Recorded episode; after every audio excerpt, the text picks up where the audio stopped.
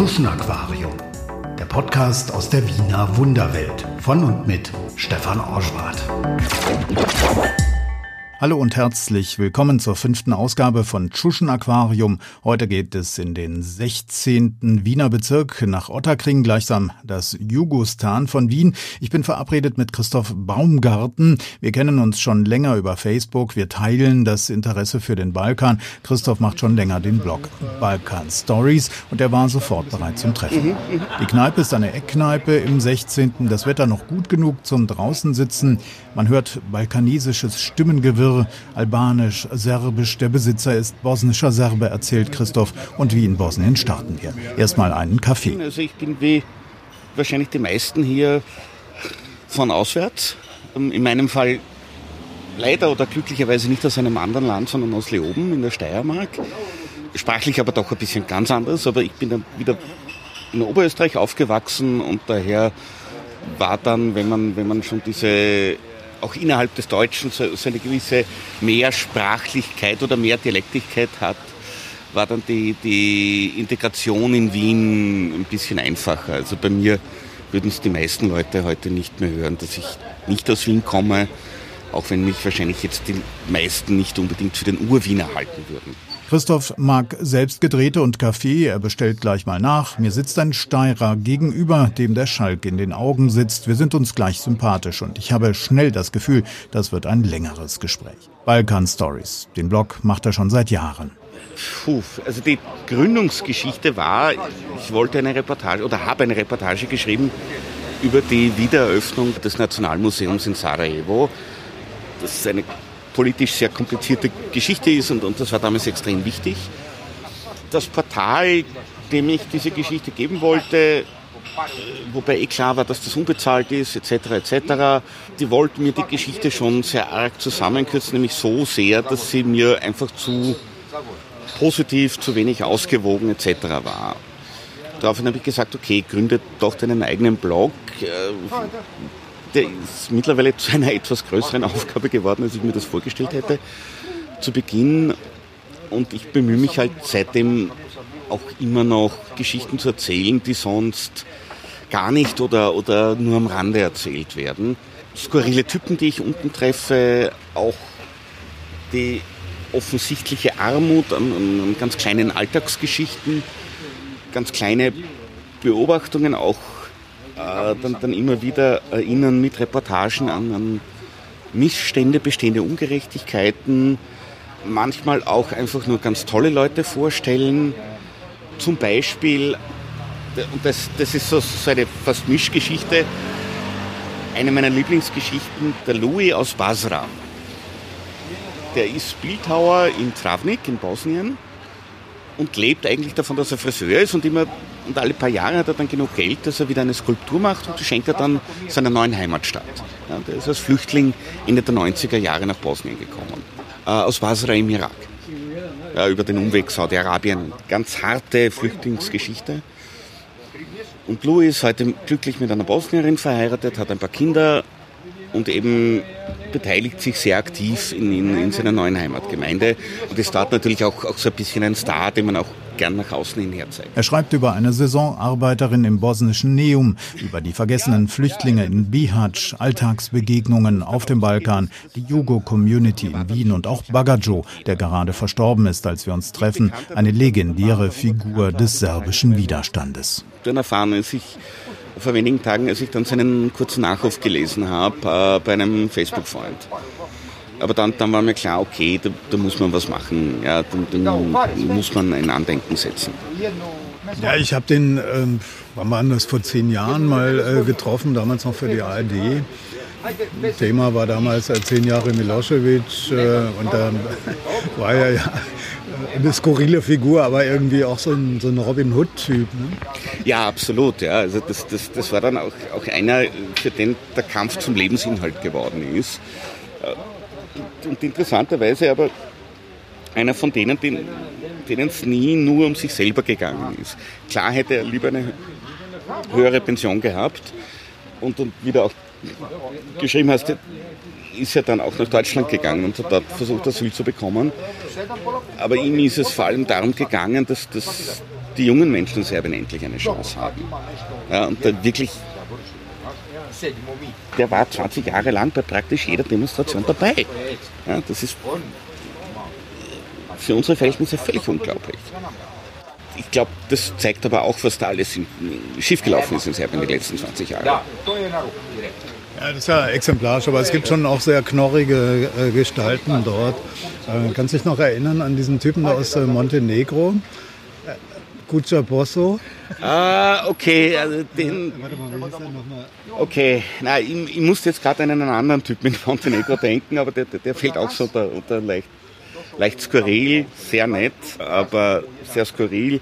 Der hat die wahrscheinlich kleinste Buchhandlung der Welt in Herzeg Novi und der sperrt sie auf, wenn es ihm gerade einfällt und wenn er zusperren will, auch wenn offiziell noch Öffnungszeiten sind, schickt er dich beinhart weg ja, und sagt, komm morgen wieder am Nachmittag habe ich offen. Dann hat er vielleicht offen oder auch nicht. Also das ist Auch die Kneipe im 16. Bezirk ist Balkan pur. Die Bedienungen sind echt Balkan-Style. Push-ups, lange Kunstnägel und nachgezogene Augenbrauen. Und auch das ist Balkan-Style. Als ich aufs Klo gehe, platze ich in einen ambulanten Friseursalon. Zwischen den Klokabinen schneidet eine der Kellnerinnen einem stiernackigen Serben die Haare. Christoph mag den Balkan und seine Leute. Also schon, schon als ich im Kindergarten war, habe ich eigentlich immer viele Freunde aus dem heute ehemaligen Jugoslawien gehabt. Das komischerweise, auch wenn ich in, sehr vielen verschiedenen Städten in Österreich aufgewachsen bin, das hat sich irgendwie auch immer durchgezogen. Und dann war dann auch mein erstes Stammlokal in Wien, das war ein Irish Pub, das hat aber einen bosnischen Serben gehört, mit äh, Tito-Relief drinnen und, und alles drum und dran. Ja. Und mit einigen der Leute bin ich heute noch in Kontakt. Also äh, dann irgendwann einmal stellst du dir halt die Frage, wo, wo, kommen die Leute her? Ja? Auch warum kommen so viele von denen nach Wien? Also nicht, dass ich was dagegen hätte, aber, aber nur wenn du, wenn du äh, so viele Leute siehst aus dem ehemaligen Jugoslawien, die hier leben und dann drauf kommst, das sind 10 Prozent der Menschen in Wien und der Großteil ist die letzten 20, 25 Jahre gekommen, dann kannst du dir schon denken, so wirklich angenehm kann das nicht unten sein. Vielleicht auch nicht so angenehm, wie es in oft sehr verkürzten Medienberichten äh, oft dargestellt wird. Immer mal wieder grüßt Christoph einen, der neu kommt, den serbischen Intellektuellen mit grauem Zopf, der sich an den Nebentisch setzt mit seinem Laptop. Es kommen stiernackige Albaner, UCK-Style, wie man sie auch im Kosovo sieht, lautes Reden, die Sonne scheint, wir sind mittlerweile beim Bier. Auch Christoph sagt unten, wenn er den Balkan meint. Otterkring gilt als Jugo-Viertel schlechthin. Österreichs Rechtsaußenpolitiker, die wollten hier immer mal wieder punkten. Otterkring, serbische Community, ähm, die FPÖ ähm, hat ja immer auch versucht, da so einen Fuß reinzukriegen. Hat ja versucht, Freundelwirtschaft auch mit Dodik und Konsorten zu machen. Wie siehst du das? Sind die da besonders erfolgreich? Ich habe kürzlich mit Nedat Memic gesprochen, der meinte, naja, also sie haben es zumindest nicht geschafft, einen Keil in die Community hier zu treiben, also zwischen Kroaten, Bosniaken und, und äh, Serben. Also da gebe ich natürlich dem Nedat völlig recht. Jetzt bei serbischstämmigen Menschen ist die FPÖ im Vergleich zu anderen migranten Communities ziemlich erfolgreich. Es gibt keine genauen statistischen Auswertungen. Und alle Befragungen, die es in dieser Richtung gibt, die kann man wegen zu geringer Samplegröße kübeln. Ja, das hat die Sozialforschung bisher nicht interessiert. Jetzt so subjektiv würde ich das, wenn ich eine Zahl nennen würde, ja, würde ich sagen irgendwas 20, 25 Prozent der serbischstämmigen Wähler, die durchaus bei der FPÖ ihr Kreuzchen gemacht haben und, und auch Sympathien in die Richtung bekundet haben. Ob diese Zahl stimmt oder nicht vielleicht so hochgegriffen ist, kann ich nicht sagen. Man merkt allerdings an den Wahlergebnissen, wenn man sich dann die einzelnen Wahlsprengel ansieht, äh, merkt man keine großen Auffälligkeiten. Also es ist nicht so, dass das hier zum Beispiel im Sprengel, wo natürlich sehr viele serbischstämmige Wähler leben, die FPÖ so wahnsinnig stark abgeschnitten hätte im Vergleich zu Sprengeln, wo weniger äh, serbischstämmige Wähler wählen. Otterkring ist eher eine rote Hochburg. Ne? Genau, ist tiefrot mit einer Ausnahme und das ist ein Polizeiwohnheim. Das ist, glaube ich, zu 65 Prozent FPÖ. Und ansonsten, wer wohnt hier sonst noch so im Drepsel? Sind natürlich auch viele türkischstämmige Menschen, auch einige Albaner. Zum Beispiel ist da schräg unten gleich eine albanische Moschee, wobei Moschee ist vielleicht ein bisschen übertrieben gesagt, das ist so das Erdgeschoss eines Wohnhauses. Es gibt auch ein paar Polen, da ist hinter dir eine polnische Kirche, die auch eine spanischsprachige Gemeinde hat. Äh, natürlich auch sehr, sehr viele Bosnier. Also hier zum Beispiel dieses Lokal ist, ist sehr gemischt. Also es, der Eigentum ist eigentlich bosnischer Serbe. Es kommen hier sehr viele Bosnier her, jeglicher Religionszugehörigkeit und auch ein paar Menschen aus Serbien und der gelegentliche Schwabo. Wir plaudern beim Bier über Österreichs Obsession mit dem Thema Migration, die vor allem die rechtspopulistische FPÖ ausgeschlachtet hat und die jetzt von der konservativen ÖVP unter Kanzler Kurz rechts überholt wird. Die hat der Sozialdemokrat und Kirchenkritiker Christoph Baumgarten eher gefressen. Wir plaudern über das, was er bürgerliche Parallelgesellschaft nennt und die Wiener Tanzschule. Wer auf sich hält, geht dorthin zu Ellmeier. Politische Mandate in Wien, die werden oft vererbt meine, natürlich ist mir auch der Elmeier irgendwie ein Begriff und wie du dir vorstellen kannst, mir sind solche Benimmschulen eher fremd, wesensfremd. Daher okay, ja, der macht sich irgendwie wichtig und manche Leute halten ihn für wichtig. Für mich war das immer, immer so, so irgendwie diese bürgerliche Parallelgesellschaft. Ja, die, okay, sollen sie. Was es halt trotzdem leider, leider auch gibt, ist, ist mittlerweile innerhalb der SPÖ Wiens auch so ein bisschen Familienclans, ja, wo dann der Sohn quasi das Mandat des Vaters erbt, vielleicht schon mit irgendwem dazwischen, so, wo es dann schon ganze Politikerdynastien gibt, das halte ich nicht für wahnsinnig geglückt, weil ja eigentlich die SPÖ die Partei ist, die immer gegen sowas gestanden hat. Aber ja, dass dann, weiß ich nicht, der Vater ein Nationalratsmandat über Jahrzehnte hat und, und dann der Sohn drei Jahre später dann auch im Nationalrat sitzt. Zum Beispiel die Familie Schieder, das soll jetzt weder Vater, dem, dem leider schon verstorbenen Vater und dem, dem Sohn auch nicht das politische Talent absprechen, aber das schaut sehr blöd aus da gibt es halt innerhalb der SPÖ Wien mittlerweile so zwei, drei Familien, wo das der Fall ist. Das, wie gesagt, wenn dann der Eindruck entsteht, dass wichtige Parteifunktionen vererbbar sind, dann steht das eigentlich gegen alles, wofür die Sozialdemokratie immer gekämpft hat. Die Grünen sind noch ein bisschen zu jung dafür. Bei der FPÖ ist das natürlich auch, auch eine ganz, ganz eine starke Sache von den alten Nazi-Familien bis heute noch zu den nationalen Abgeordneten. Bei der ÖVP natürlich sowieso. Ich glaube, da hatten wir sogar zweimal, ja, zweimal den Fall, wo dann jeweils Vater und Sohn mit einer gewissen Unterbrechung Landeshauptmann waren. Einmal in der Steiermark und einmal in Salzburg. Äh, und, und, wo dann gewisse Namen auch zum Teil von, von ehemals adeligen Familien immer wieder auftauchen und so. Ja. ÖVP-Netzwerke sind eine eigene Geschichte. Sehr elitär in der Regel. Das kommt dann in der Regel aus, aus drei Lagern, äh, zumindest in der traditionellen ÖVP, entweder katholische Netzwerke, zum Beispiel, oder Raiffeisen oder ehemaliger Adel. Wobei es da natürlich auch Überschneidungen gibt. Klarerweise. Und jetzt kommt dann eben noch die Kurzachse dazu. Das neues Netzwerk. Es gibt durchaus auch innenpolitische Journalisten, die dann vom gut versteckten Katholizismus der Kurztruppe sprechen und so. Wenn man, wenn man dann eben bedenkt, okay, der Kabinettschef von Kurz ist ein Opus Dei-Mensch, und Mitglied, zumindest eingeheirateterweise, einer der prominentesten Opus Dei-Familien in Österreich. Kann man sich seinen Teil denken. Christoph Baumgarten kennt sich ziemlich gut aus. Er hat lange als Journalist gearbeitet für den ORF. In St. Pölten waren die Verbindungen zwischen Kirche und Politik besonders eng, meint er. Dorthin pendelt er auch jetzt täglich. Ich bin bei der Niederösterreichischen Arbeiterkammer. Äh, Öffentlichkeitsarbeit. Und glücklicherweise, also wir haben ja auch zum Beispiel Mitgliedermagazin. Ab und zu darf ich mich dann auch bezahlterweise journalistisch austoben. ich glaube, der Qualtinger hat gesagt, äh, das Beste an St. Pölten ist der Zug nach Wien. Wer bin ich, ihm zu widersprechen? Zu Felix Austria heißt es ja, du glückliches Österreich. Der Österreicher genügt sich selbst, meint Christoph, und besonders der Wiener. Aber das Spiel Stadt gegen Land, Land gegen Stadt, das funktioniert hier immer noch perfekt. Natürlich, äh, das Spiel Wien gegen den Rest Österreichs, das, das funktioniert schon.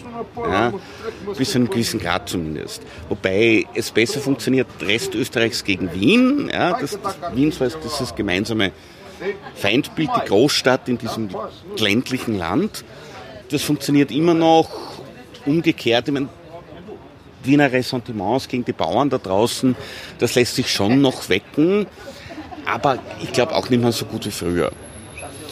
Während Österreich wiederum in sich sich so als ein bisschen abgeschlossene, heile Welt betrachtet, wo halt dann noch irgendwie Migranten kommen, um billig zu arbeiten und Deutsche kommen, um viel Geld dazulassen. Ja, und viel mehr Kontakt möchte man eigentlich mit der weiten Welt gar nicht haben. Außer man fliegt selbst auf Urlaub, aber gut, ja. Da ist Wien glücklicherweise ein bisschen anders und aufgeschlossener, trotz der Fremdenfeindlichkeit hier. Stadt gegen Land, Land gegen Stadt, Kirche gegen Säkulares. Das sind die Eckpunkte, die interessieren auch Christoph. Österreich ist ja ein sehr katholisches Land und nicht umsonst waren die Habsburger Bannerträger der Gegenreformation. An der Kirche hat sich Christoph auch abgearbeitet, aber nicht aus biografischen Gründen, wie er versichert. Mit einem Kollegen hat er ein Buch über die Finanzen der katholischen Kirche in Österreich geschrieben. Er ist ein Fan des säkularen Staates. Gottes Werk und unser Beitrag, das ist mittlerweile auch vergriffen. Es gibt es aber noch als E-Book. Und da haben wir dann daneben wirklich minutiös die, die Geldflüsse untersucht, die staatlicherseits an die katholische Kirche gehen. Naja, also wenn du, wenn du seit Jahrhunderten eine Infrastruktur hast, die darauf ausgerichtet ist, dass du dem durchschnittlichen Bewohner des Landes so viel Geld aus der Tasche ziehst, wie du kannst, dann hast du Geld. Ja, also da, da wirklich einen, einen klaren Schnitt machen Kirche bleibt Privatsache, man, man schafft ein neutrales Religionsrecht für alle und die können sich darin organisieren, wie sie wollen. Ja, das ist ihre Geschichte. Kirche raus aus den Schulen. Also ich glaube auch nicht, dass der Religionsunterricht irgendjemandem abgehen würde. Und wenn ich mir sämtliche Statistiken übrigens anschaue, die es gibt, äh, diese ganzen Behauptungen, mit denen der gerechtfertigt wird, stimmen überhaupt nicht. Also es ist ja nicht gerade so, dass die österreichischen Katholiken irgendwie religiöser wären oder besser über ihre eigene Religion Bescheid wissen würden als Katholiken in Ländern, wo es keinen konfessionellen Religionsunterricht gibt. Und dass wir eine der niedrigsten Verbrechensraten der Welt haben, liegt auch nicht am konfessionellen Religionsunterricht, sondern zum Beispiel am Sozialstaat. Noch sicherer ist es zum Beispiel in Island, wo die Quote der Atheisten deutlich höher ist als bei uns. Also es gibt kein, kein rationales Argument, warum man einen konfessionellen Religionsunterricht in Schulen braucht. Ja, ich persönlich bin auch gegen religiöse Privatschulen oder zumindest gegen öffentlich geförderte religiöse Privatschulen wenn Eltern wahnsinnig genug sind, dass sie ihren Kindern das antun wollen, dann sollen sie das auch selber bezahlen. Auch in Wien gibt es ja zahlreiche kirchliche Privatschulen. Wer auf sich hält, lässt seine Kinder dort studieren. Christoph wurde eher von den Freidenkern inspiriert. Eine Zeit lang war er sogar führendes Mitglied. Und die stehen eher in einer republikanischen, sozialdemokratischen Tradition, erklärt mir der Steirer. In Österreich ja. Äh, in der Ersten Republik war das eine sehr große Vereinigung. Äh, sogar und, und wirklich auch eine Vorfeldorganisation, damals dieser Sozialdemokratischen Arbeiterpartei, mit äh, ungefähr 60.000 Mitgliedern. Als ich dann beigetreten bin, waren wir 400 und ich halte das für relativ großzügig gerechnet. Mittlerweile haben sie sich umbenannt in äh, die Humanisten. Ich kenne jetzt die Mitgliederzahl nicht, aber ich glaube, von, von Glanzzeiten ist, ist, die Bewegung leider auch noch äh, sehr weit entfernt.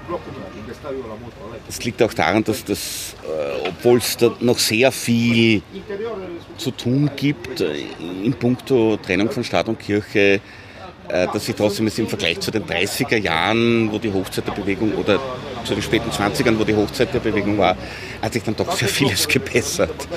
Also man hat dann, dann keinen Prälaten mehr als Bundeskanzler und, und ähnliche Dinge. Und, und es gibt Zivilehe, man kann austreten.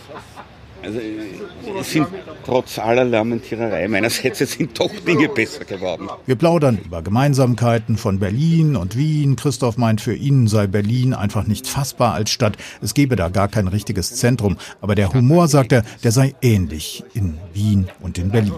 Was mir zum Beispiel in Berlinern sehr gut gefällt, wenn man den Berliner trifft in Berlin, das ist ihr Humor.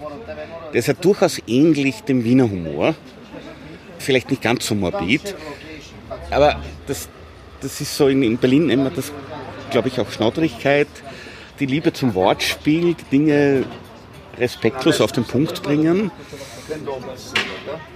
und eben, eben dabei, ja, dabei ist einem nichts heilig und lieber, wie man bei uns sagt, lieber einen guten Freund verlieren als einen guten Schmäh nicht machen.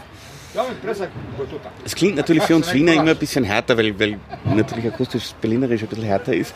Aber man, man, man entdeckt dann, wenn man so, so, so ein bisschen, bisschen tiefer reinhört in die Sprache, erkennt man sogar ähnliche Strukturen.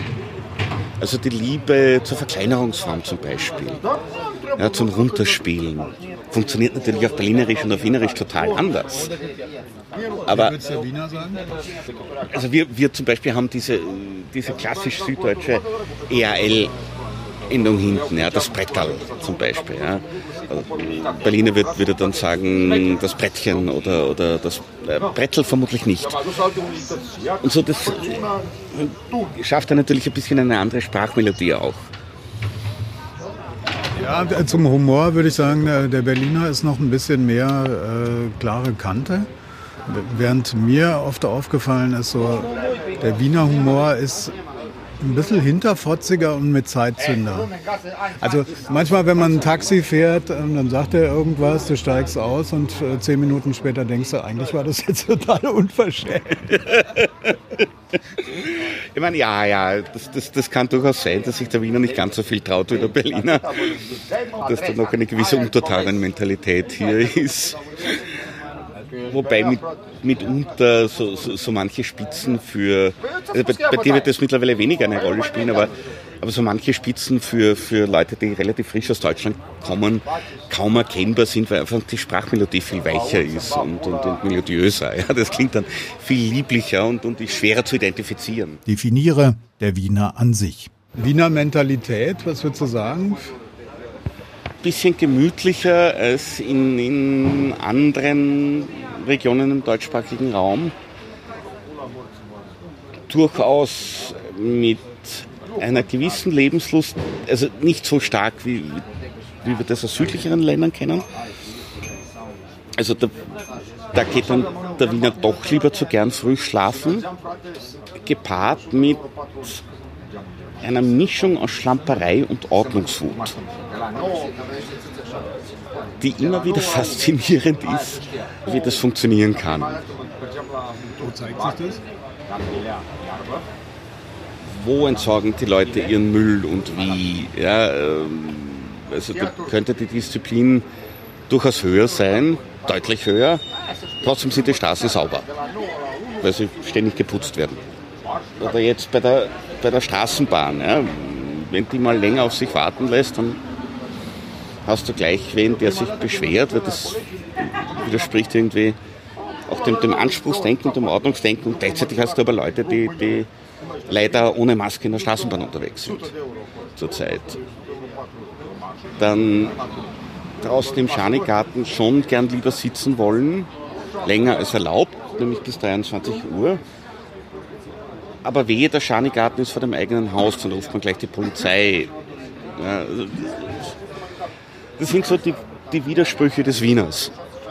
Dann natürlich eben, eben ein, ein durchaus liebenswerter Humor, der eben, wie du auch gesagt hast, durchaus zur Hinterfotzigkeit neigt und gleichzeitig auch leider immer wieder so diese Tendenz äh, zum Fremdenhass oder zum, zum Misstrauen überhaupt Minderheiten gegenüber Gleichzeitig wiederum ist da eine gewisse Offenheit da, die man in anderen Städten nicht hat. Also das Wienerische ist, ist was extrem Widersprüchliches. Das macht es auch aus meiner Sicht so liebenswert. Am Ende haben wir ein paar Kaffee- und Bier-Intos. Unterm Strich ein großartiger, kurzweiliger Nachmittag mit viel Balkan-Flair. Ein paar Wochen später lädt mich Christoph dann zum Balkangrillen an der Donau ein.